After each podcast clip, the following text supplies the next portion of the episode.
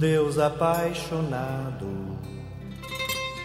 mandou o seu recado por meio do seu filho, e o filho foi Jesus. Duas pequenas reflexões. A primeira.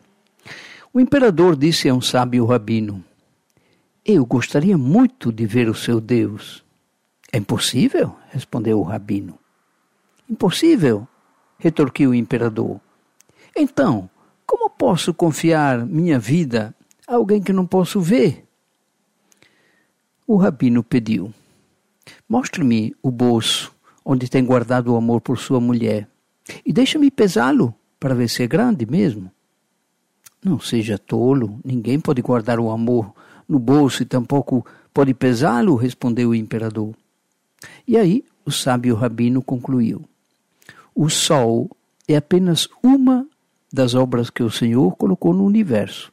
E, no entanto, você não pode olhá-lo diretamente. Tampouco pode ver o amor, mas sabe que é capaz de apaixonar-se por uma mulher e confiar sua vida a ela. Não lhe parece evidente que existem certas coisas em que confiamos, mesmo sem ver? Eu gostei dessa reflexão.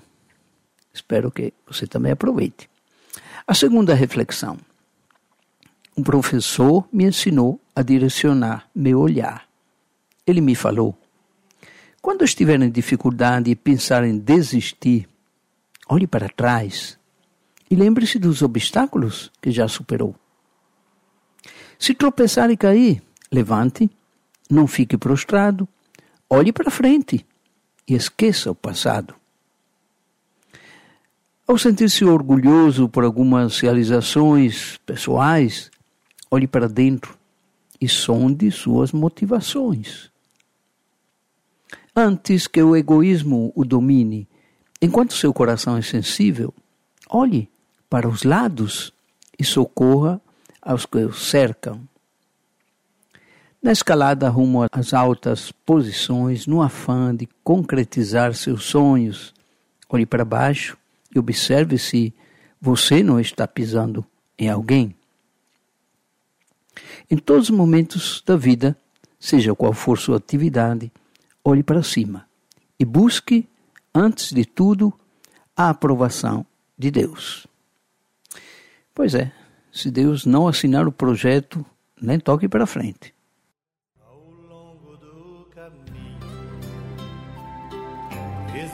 Um pão e um vinho que enchem de sentido a vida de quem vai. Por isso, ao receber Jesus, o Filho Santo de Javé, a minha fé me diz que posso ser feliz. the editing.